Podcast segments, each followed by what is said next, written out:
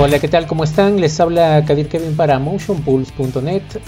Una vez más, capítulo 6 del podcast Ser artista en tiempo de crisis.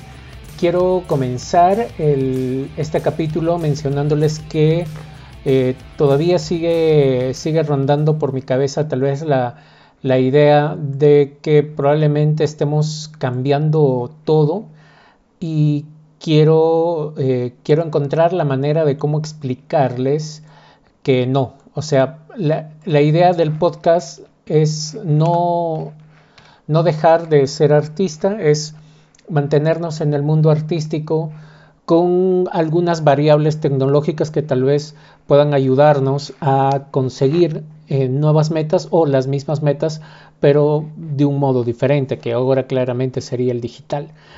Eh, así que bueno, estoy pensando en eso, son ideas que paran en mi cabeza y bueno, ha sido una semana de completa meditación, vamos a decirlo así. Eh, este es un podcast documental y obviamente como un documental su principal función es relatar las cosas tal cual suceden y no puedo tratar de evitar no contar situaciones que sean llamémosle negativas, entre comillas, a lo que está pasando con toda esta situación, pero es la idea de un documental, ¿verdad? Ya vamos en el capítulo 6 y lo que debo decirles de esta semana es que no ha pasado nada, por mucho o por poco no ha habido trabajos de fotografía, de video, tampoco ha habido trabajos de intro. Eh, ha habido un solo trabajo de página web, pero comparado con la semana anterior o con, la, con las anteriores desde que hemos empezado el podcast, esta semana ha sido completamente escasa. Eh, no estoy muy seguro, esperemos que sí, o sea, tengo ahí un vago presentimiento de que esta semana que pasó ha sido casi nula debido a la falta de publicidad y del movimiento que hubo en redes sociales una semana anterior. Más o menos para que tengamos una idea clara, les voy a explicar. Imagínense que yo hago la publicidad del 1 al 10 de mayo. Es un ejemplo. Los resultados de esa publicidad yo lo voy a ver del 11 al 20. ¿Ok? Y si no hago publicidad del 11 al 20 de mayo, entonces del 21 al 30 no va a haber resultados. Es lo que estoy pensando. Eh, espero equivocarme, pero bueno, la situación es así. ¿no? O sea, es la idea de este, de este podcast documental, ver la situación exacta y tal cual está sucediendo. El lunes hemos entregado el video de animación que lo habíamos hecho el anterior fin de semana, les comenté en el anterior capítulo. Em, eh, los clientes con los que he cerrado el trato de página web no me han mandado las correcciones. Eh, ha sido una semana casi desierta en este aspecto, con la única diferencia de que sí, un cliente que ya teníamos un trato incluso antes de la cuarentena, pero cuando ya entramos a la cuarentena como que empezamos a reforzar el lado digital porque ahora sí es algo que, las empresas necesitan, eh, es algo que sí o sí tienes que tener una página web para que tus clientes puedan acceder, ver tu portafolio, contactarse contigo, muchas cosas. Entonces con este cliente, como les comento, ya tenía un trato de página web con él, pero había pasado lo que casi siempre pasa con, con página web, tal vez no con todos, pero conmigo sí, es que a veces yo hago el trato con un cliente de página web y me dice, sí, normal, hacemos el trabajo y bla, bla, bla, les gusta el proyecto, les gusta el diseño que les doy, les gusta la interacción, donde está el principal error es en el tiempo de entrega de la información. Es decir, cuando yo les pido, ok, mándame fotos, mándame texto, mándame la biografía, mándame el nosotros, la visión, misión, el contacto, a dónde se tienen que contactar, la dirección, eh, si es que hay correos corporativos, los portafolios, eh, cuántos portafolios tienes, con cuántos clientes has trabajado, toda la información que quieras que encapsule tu sitio web, toda esa información mándamela.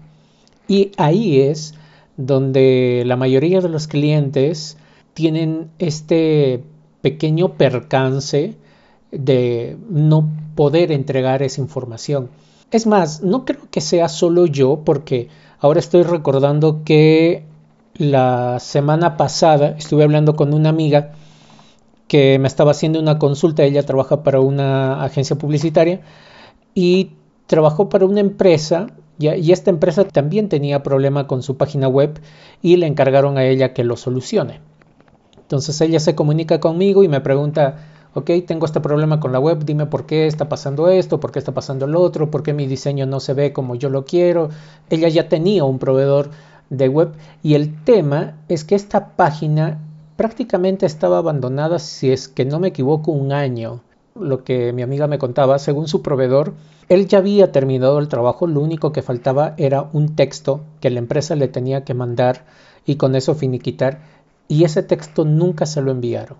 Entonces esto probablemente demuestra que no solo soy yo como empresa que tiene este problema con los clientes, sino son varios. Entonces Probablemente lo que falte aquí para los clientes es una asesoría de lo que necesitan para poder eh, trabajar con un sitio web.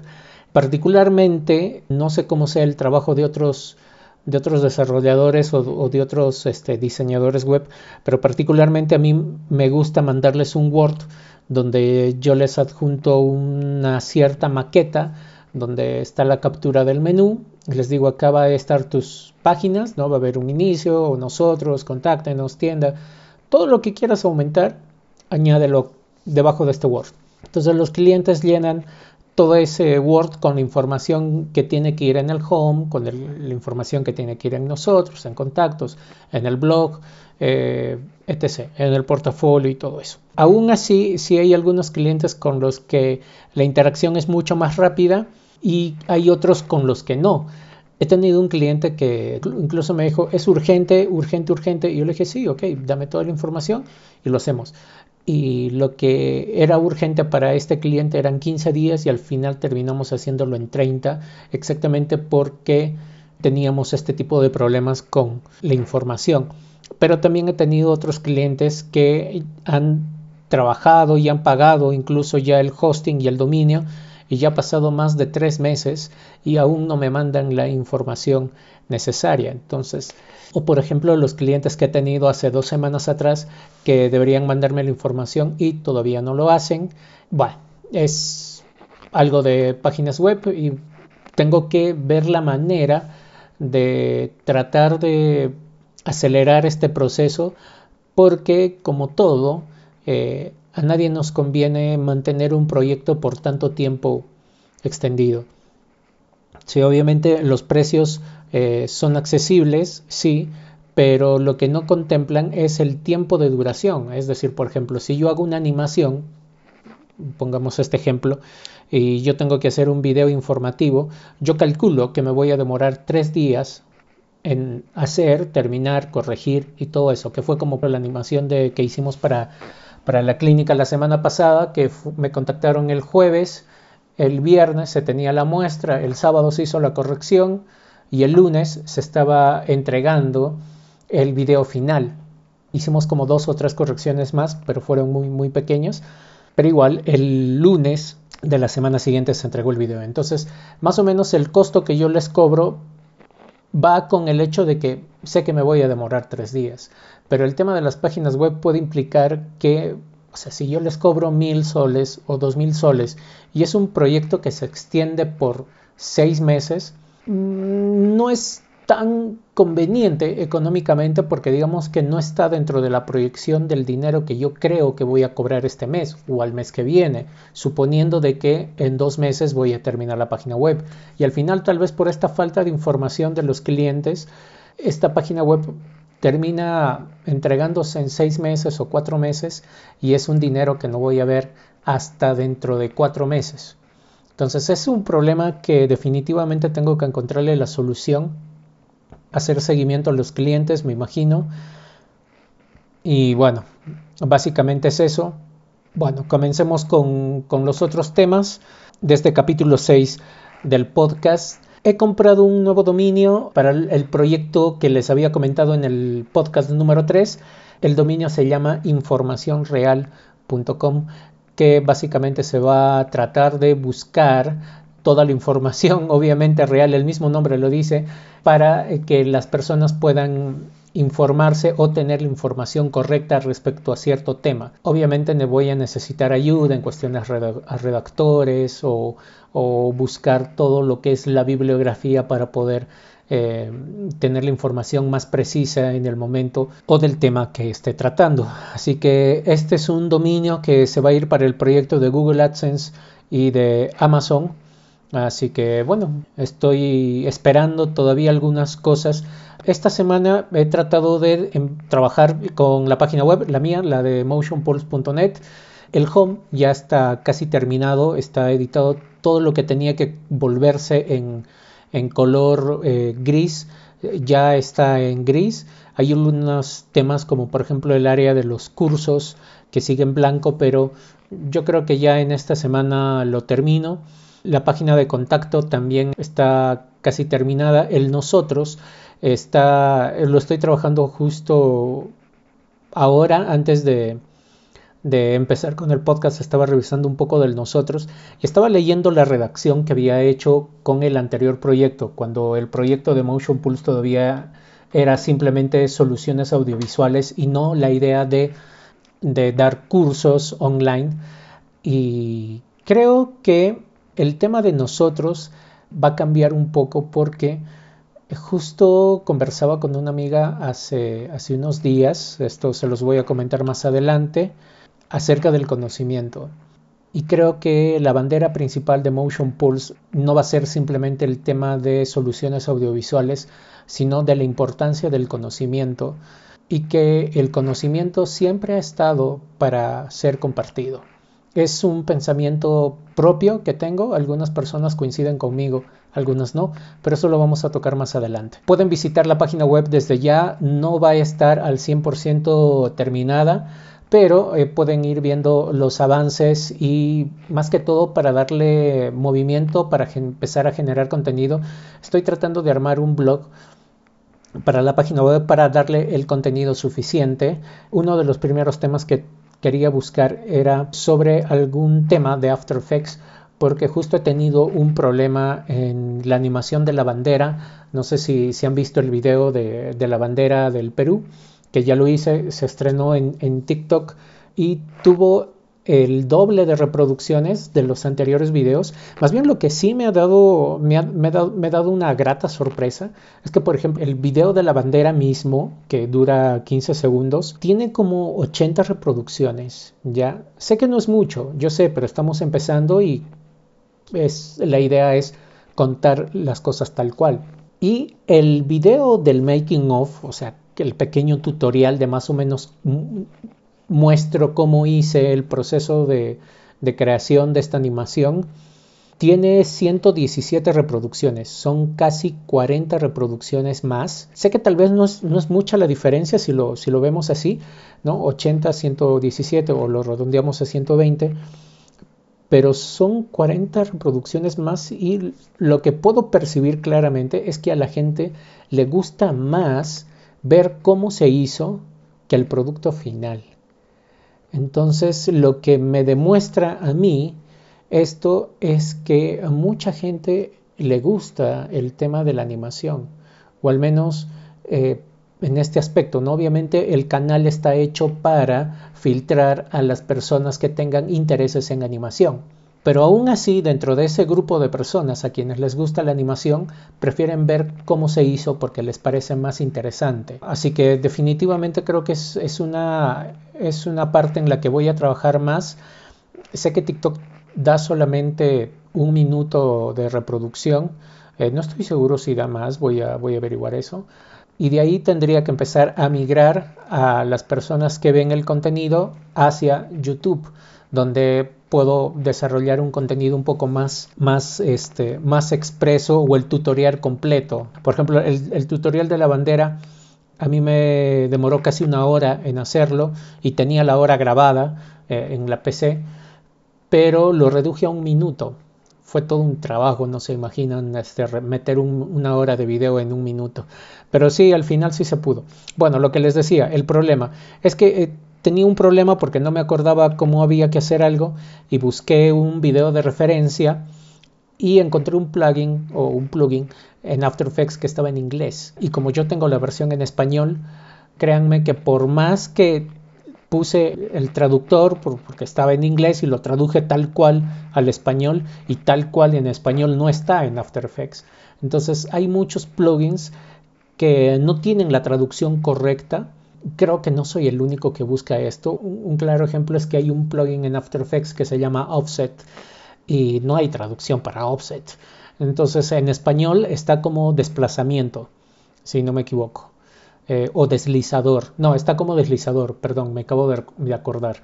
Eh, offset en inglés y deslizador en español.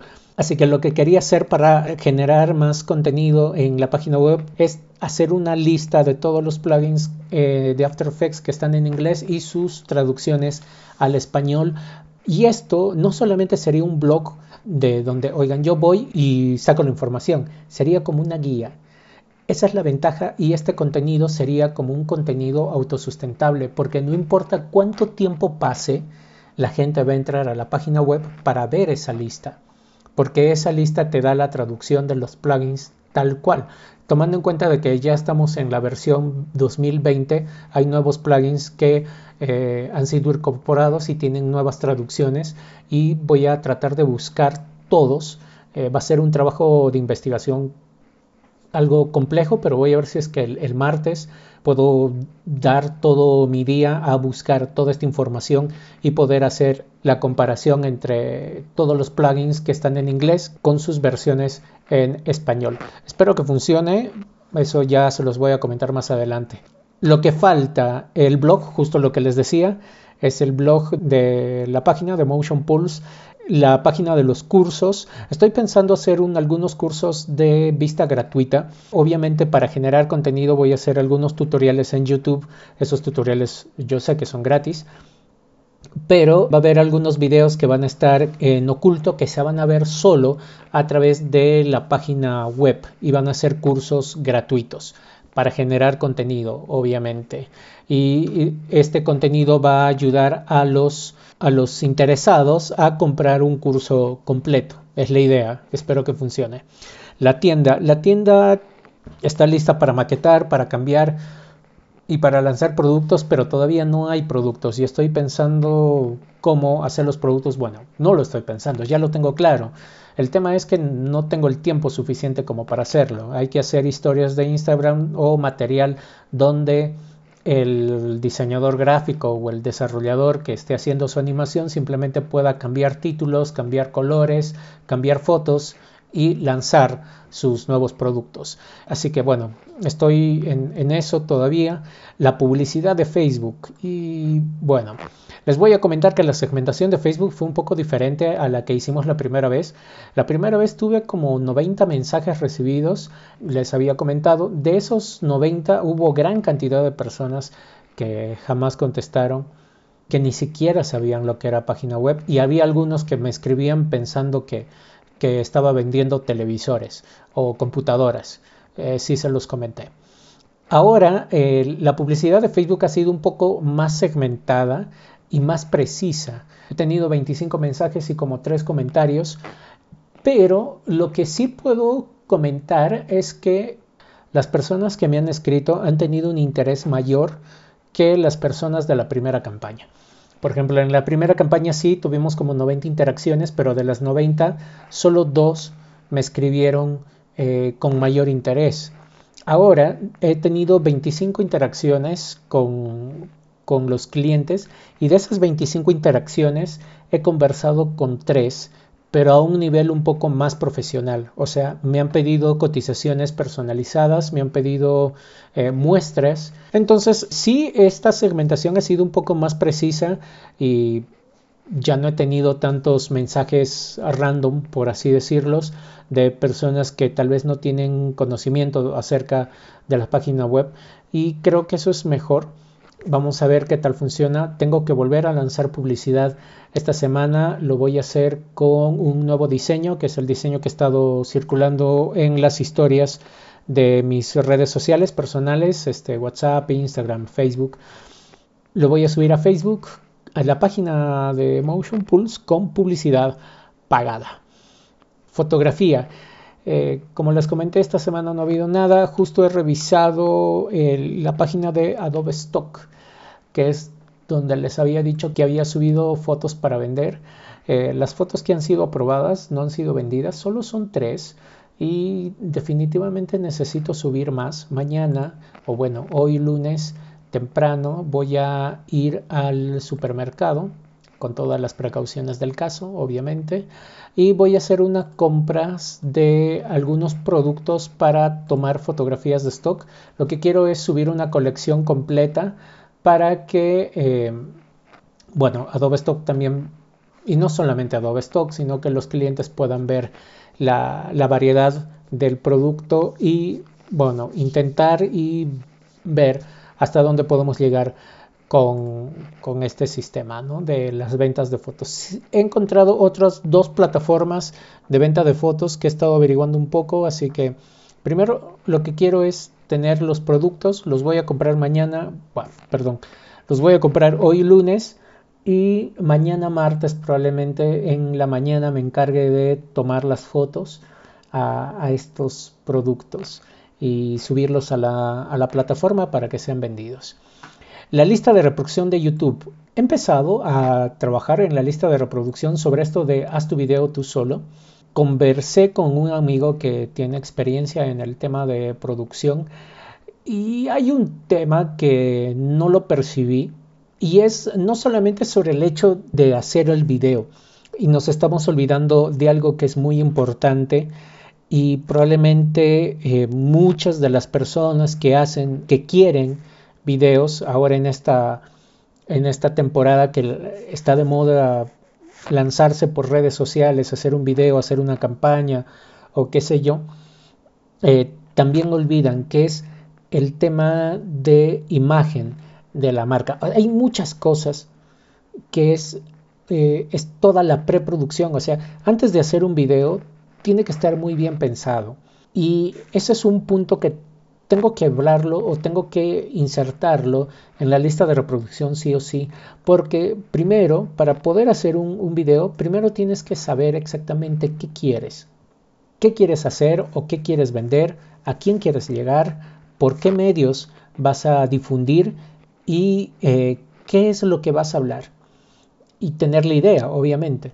Entonces el tema de la preproducción es muy, muy importante, incluso tal vez más importante que la producción misma, pero no estoy seguro que tanto la gente esté eh, de acuerdo con invertir más tiempo en la preproducción. Y no solamente es tiempo, o sea, no es un tiempo de me pongo a pensar la idea y lo saco en media hora, sino el tema de la preproducción va mucho más allá de la simple idea sino también va por el hecho de, por ejemplo, si tienes un manual de marca, que literalmente es eso, su nombre lo dice, es una guía que te dice cómo tienes que usar tu marca en ciertos tipos de contenido, si es una foto, si es eh, impresión a sola tinta, si es un modelo pequeño, por ejemplo, si mi logo es grande, pues pongo el logo completo, si es un tamaño muy pequeño, pues pongo solamente el, eh, no sé, las iniciales.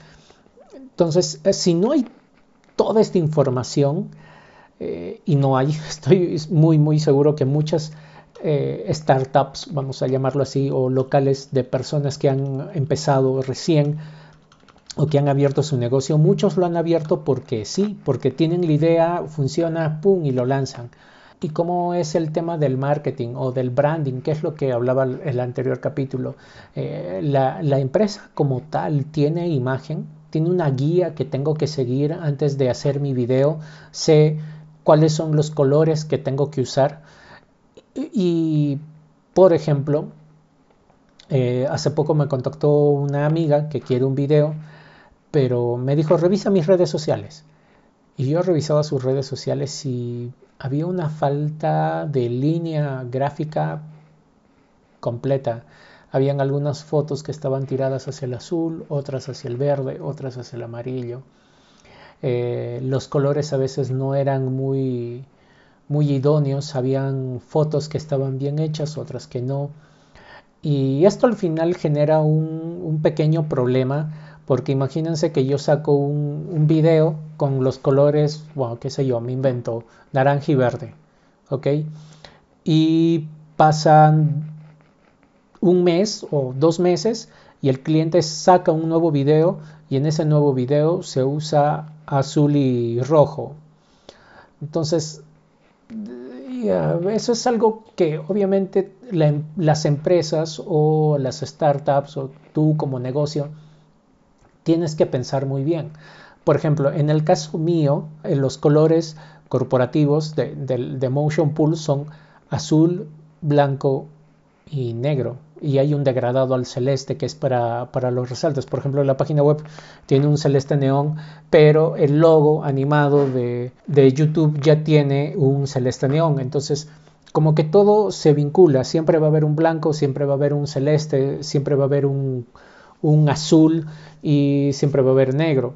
Todavía son demasiados colores, o sea, yo, yo sé, yo estoy consciente que son demasiados colores, deberían usarse máximo tres pero en algunos casos sí dependiendo de algunas situaciones amerita que yo use cuatro. Entonces, casi todo lo que yo lance tiene que estar basado en esos colores. De alguna manera, la gente empieza a vincular. Mi página web tiene los mismos colores, el Instagram va a tener los mismos colores, Facebook va a tener los mismos colores, YouTube va a tener los mismos colores. Entonces, la línea se tiene que mantener así, de una manera. En el caso mío, a pesar de ser una empresa que se encarga de las soluciones audiovisuales, créanme, no tengo muy bien desarrollado esto.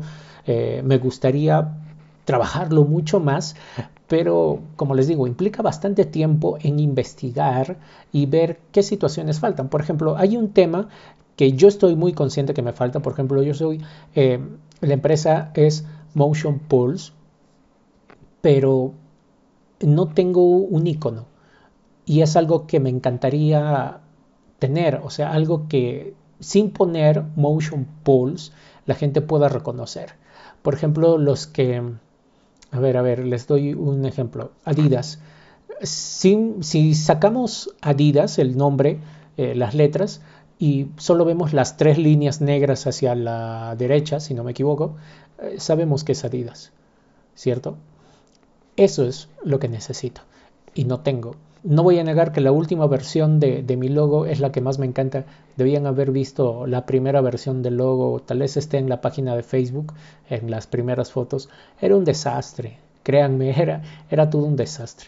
Pero así empezamos todos y bueno, no se desanimen. Si ustedes están con su startup, con su negocio, créanme, esto es algo que sí o sí tienen que pensar y es cómo se va a ver el logo, cuál va a ser la imagen de la empresa en los diferentes medios de comunicación.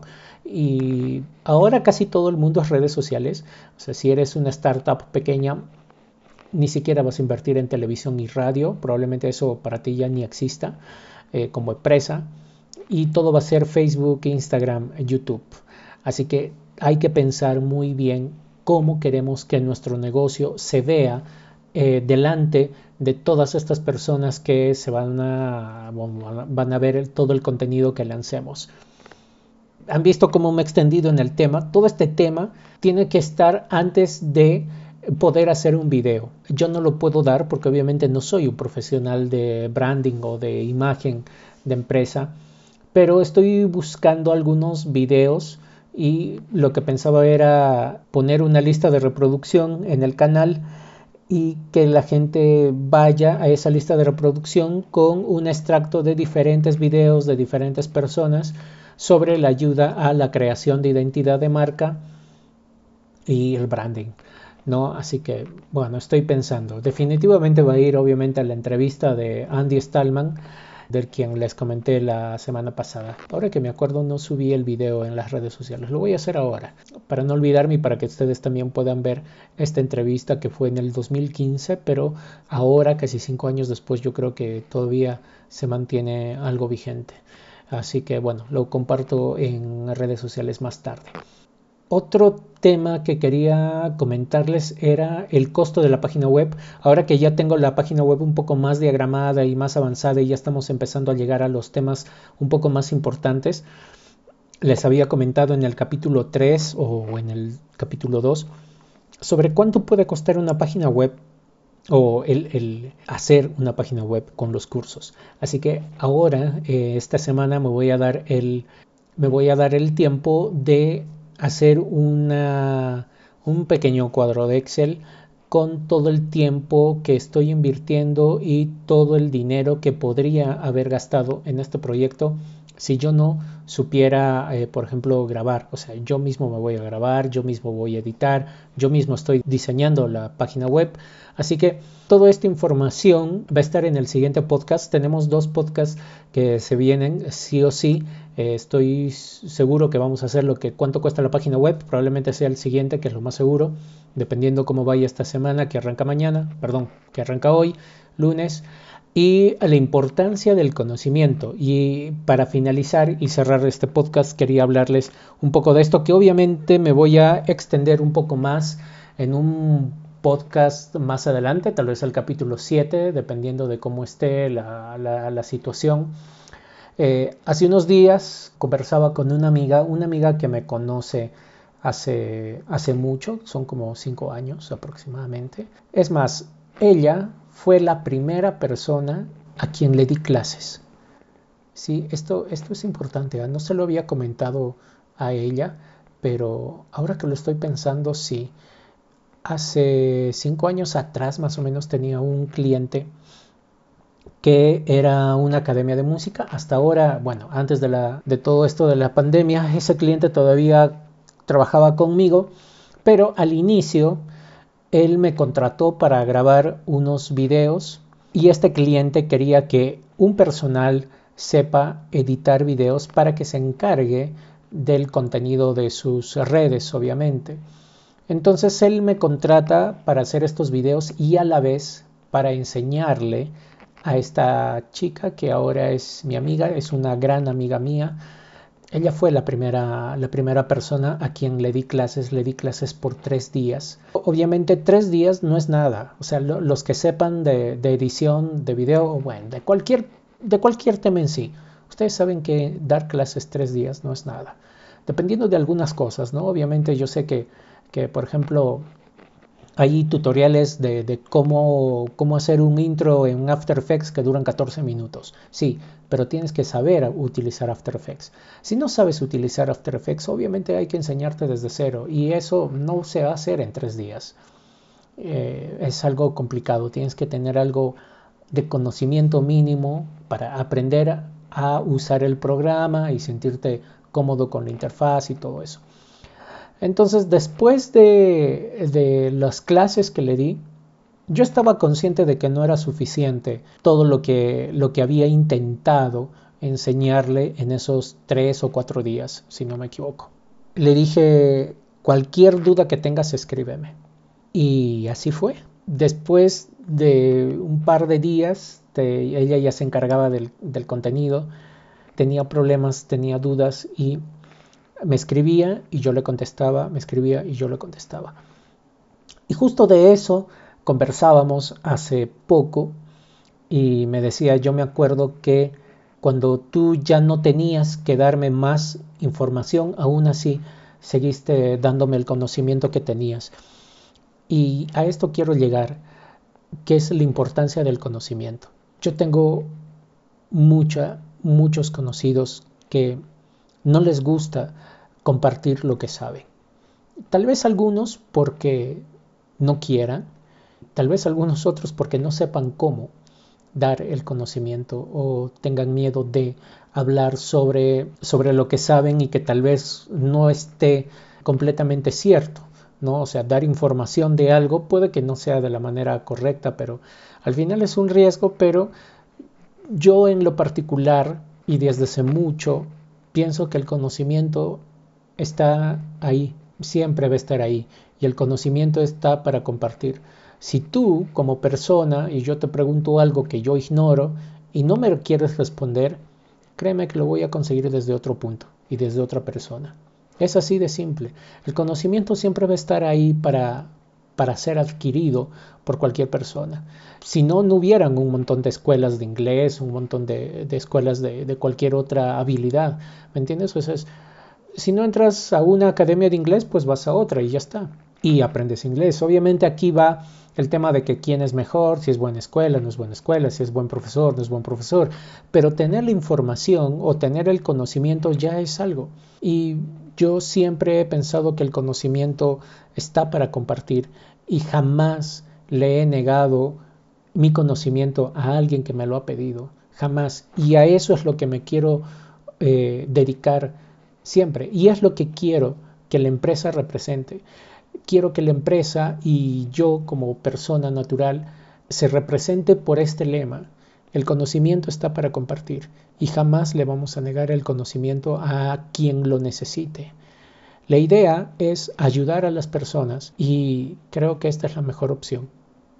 Por eso es que estoy trabajando en los talleres, no solamente porque quiera ganar dinero vendiendo los cursos o vendiendo el material, sino porque sé que hay muchas personas que ahora deben estar desesperadas por tratar de hacer algo más y esta puede ser una oportunidad. Y lo que quiero es ayudarlas. Y al ayudarlas, me ayudo a mí también. Hay mucha gente a quien ya le he dado el conocimiento que tengo y nunca se los he negado. Sí, a veces incluso hasta ha, habido personas que me preguntaban, oye, ¿cómo hago esto? Y ya, mira, ¿sabes qué? Eh, hasta donde sé, se hace así, así, así. Y yo, yo buscaba un tutorial de lo que ellos me pedían y le mandaba un enlace. Acabo de encontrar este enlace, te va a servir. Tranquilamente yo puedo decirle, ¿sabes qué? Busco un tutorial en YouTube. Pero yo lo hacía. Y es algo que probablemente esté mal porque a veces pierdo media hora, una hora buscando ese tipo de información para dársela a alguien más. Pero es algo que yo lo tengo y que jamás me voy a arrepentir de esto por un tema bastante simple cuando yo era joven, tenía entre 17 y 19 años, eh, siempre he buscado información y jamás he encontrado. Por aquel entonces ni siquiera YouTube estaba a un nivel tan desarrollado como lo está ahora, no era tan accesible encontrar tutoriales en YouTube. Había otro tipo de contenido por aquel entonces. También tener internet o una computadora en casa era algo complicado, así que era difícil. Y encontrar información era bastante, bastante difícil. Y ahora no, ahora estamos a, abres YouTube, pones un par de palabras clave y ya, encuentras la información que necesites.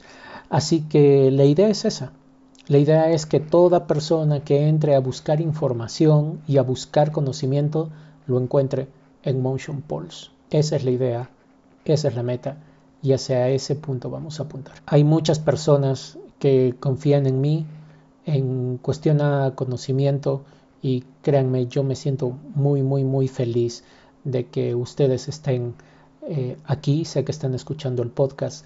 Eh, gracias por darme esa confianza y por darme esa responsabilidad de, ser casi, casi como, como un mentor para ustedes. Aprecio mucho la importancia que le dan al conocimiento que tengo y siempre, siempre va a estar ahí. Nunca se los voy a negar. Todo lo que yo sepa, lo que yo aprenda, eh, lo que yo pueda hacer, siempre lo van a, lo van a poder recibir. Espero que esto nunca cambie Sé que el tema del tiempo siempre es un factor que puede jugar en contra, pero si es que todo va bien, me voy a seguir dedicando a dar información y a dar el conocimiento y a compartir el conocimiento que he adquirido a lo largo de, estos años de animar, de editar, de hacer páginas web, incluso eh, entre estas últimas personas que me han escrito en esta última campaña de Facebook, ha habido una chica de Lima que me ha escrito preguntando si es que dábamos cursos de, de, desarrollo web, que ella quería aprender a hacer páginas web. Le respondí que podía buscar tutoriales, que es algo no es tan difícil, pero tendría que trabajar con WordPress y con un programa que se llama Elementor, que te ayuda hacer las páginas web. Los que han visto mi historia de WhatsApp eh, ayer, sino el sábado, el sábado, perdón, he publicado una foto donde eh, se mostraba Elementor. Es un plugin de WordPress que ayuda a hacer las páginas web de una manera mucho, mucho más fácil que escribir código. Es muy intuitivo, prácticamente es como un jalar y soltar, como jugar solitario algo así, y rellenar información. Es bastante fácil. Obviamente no es solamente eh, jalar y soltar y cualquiera puede ser una página web. Tienen que ver todo lo que les he comentado en el punto anterior. Cómo se va a ver la página web, qué colores voy a usar, cuál es la idea, cuál va a ser el diseño. Todo eso tienen que pensarlo antes de eh, lo demás. Usar las herramientas es fácil, ¿no? Así que bueno, hasta este punto quería llegar. Espero que esta sea una mejor semana para todo. Eh, ahora que me acuerdo, tengo algunas facturas por cobrar. Mañana me voy a contactar con las personas encargadas de esto para ver en qué, en qué tema están estas facturas. Así que bueno, eso ha sido todo por hoy. Amigos, muchas gracias por acompañarme hasta, hasta aquí, el capítulo 6 del podcast Ser artista en tiempo de crisis. Visiten la página web, ya está por lanzarse. Esta semana probablemente haga el lanzamiento oficial por las diferentes redes para que puedan visitar, contactarse y tal vez escriba a algunos amigos para que empiecen a hacer algunas pruebas con la web, con la interfaz más que todo de, los cursos, de la tienda. Eh, vamos a ver cómo se maneja. Esta o los siguientes 15 días es lo más probable. Pero la página web ya, puedes, ya está lista para que la puedan visitar, eh, para que la puedan ver. No hay mucho con qué interactuar todavía, pero visítenla y vean cómo está. Yo soy Kadir Kevin para motionpulse.net y eso ha sido todo. Adiós.